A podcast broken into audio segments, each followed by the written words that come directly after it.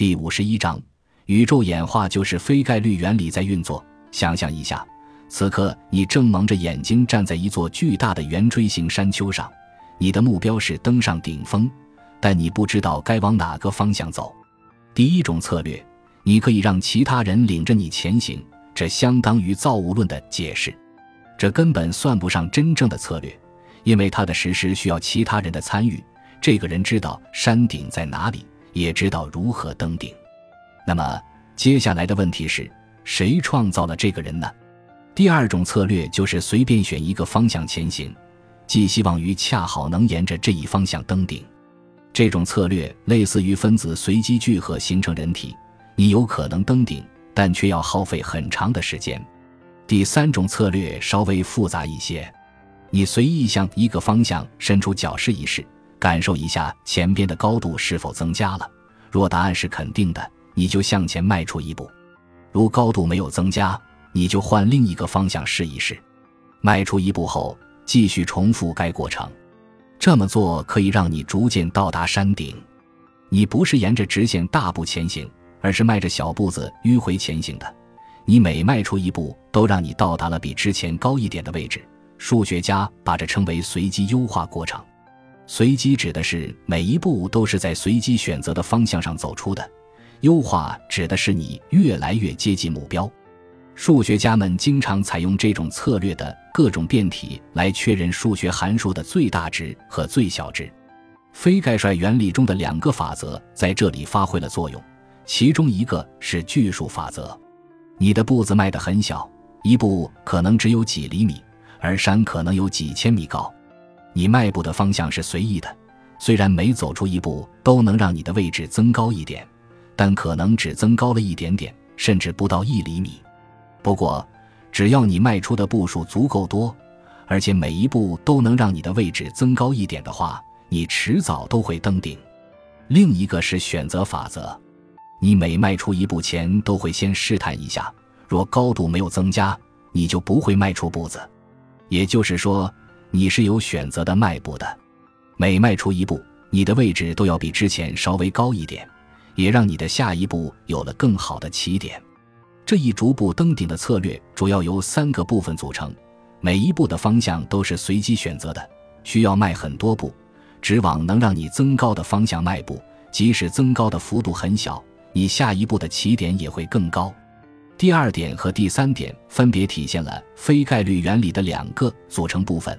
巨数法则和选择法则，正是这个策略推动了生物的进化，导致了生命和人类的形成。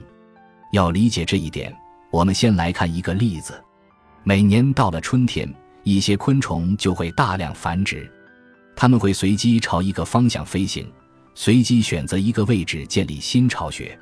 当冬天来临时，住在保暖性差的巢穴里的昆虫可能会灭绝。另一些巢穴则被建在了气候温暖的地方，可能更靠近赤道。这些巢穴里的昆虫更有可能存活下来，它们会在下一年继续繁殖。这样，昆虫逐渐向更有利于生存的温暖地区迁移。从这个例子中，我们可以看出，随机形式是昆虫的天性。虫后在每个阶段都会对定居地点做出随机的选择。选择法则是这样发挥作用的：一些昆虫偶然迁移到了一个能让它们的后代更有可能存活下去的地方，因此它们的下一代出生在更温暖的地方。我们还可以看出，需要经过很多代才能发生显著的改变。我们从狗的繁殖进化过程中也能看出选择法则的效力。现在狗的品种有很多，但很早之前不是这样的。为了使狗具有某些人类喜欢的特征，人们选出了一些狗进行配对育种。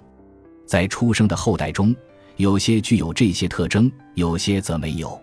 具有这些特征的狗会被选中继续繁衍下一代，重复这一过程一代又一代，最终狗的品种越来越多。随机性是这个过程固有的特征，你不知道被选中的狗产下的后代是什么样的。在这个例子中。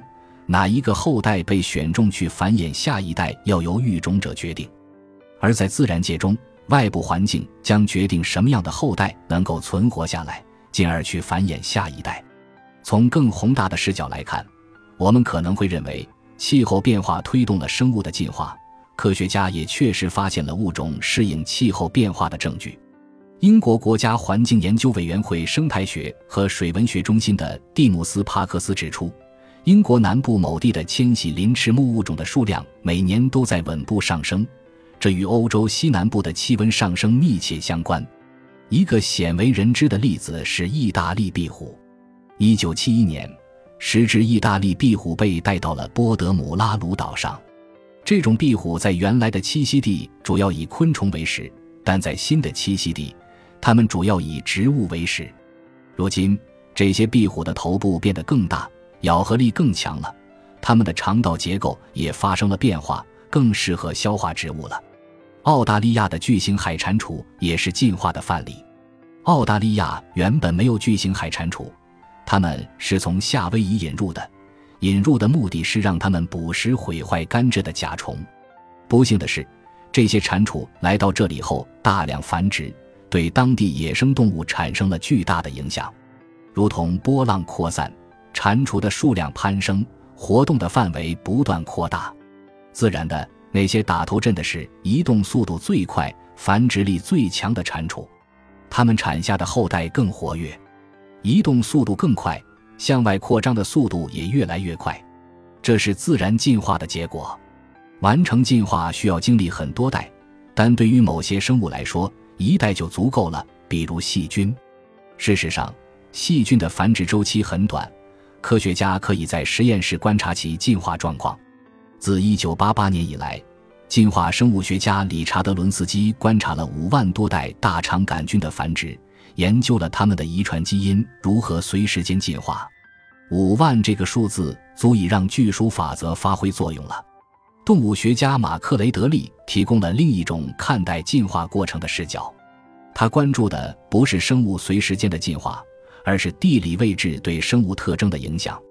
他写道：“观察从英国往西到北美的银鸥，我们会发现，尽管两地的银鸥形态略有不同。”但我们还是可以辨认出它们是银鸥。继续往西观察，直到西伯利亚，我们会发现银鸥的外形在逐渐变化。西伯利亚的银鸥更像英国的小黑背海鸥。从西伯利亚开始，穿过俄罗斯到北欧，银鸥逐渐变得越来越像英国的小黑背海鸥了。最后到欧洲，完成了一个循环，两种极端的地理形态交融，形成了两个完美的物种。银鸥和小黑背海鸥，它们的外形区别明显，而且不会自然杂交繁殖。达尔文精准地总结了基本的进化过程。当对生物有利的变异发生时，毫无疑问，具有这种特征的个体将更容易在生存斗争中取胜。在强大的遗传原理作用下，它们往往会繁殖出具有类似特征的后代。为了简洁起见。我把每一个有利的微小变异被保存下来的原理称为自然选择，这是非常简单、优雅和强大的理论，是巨数法则和选择法则共同作用的结果。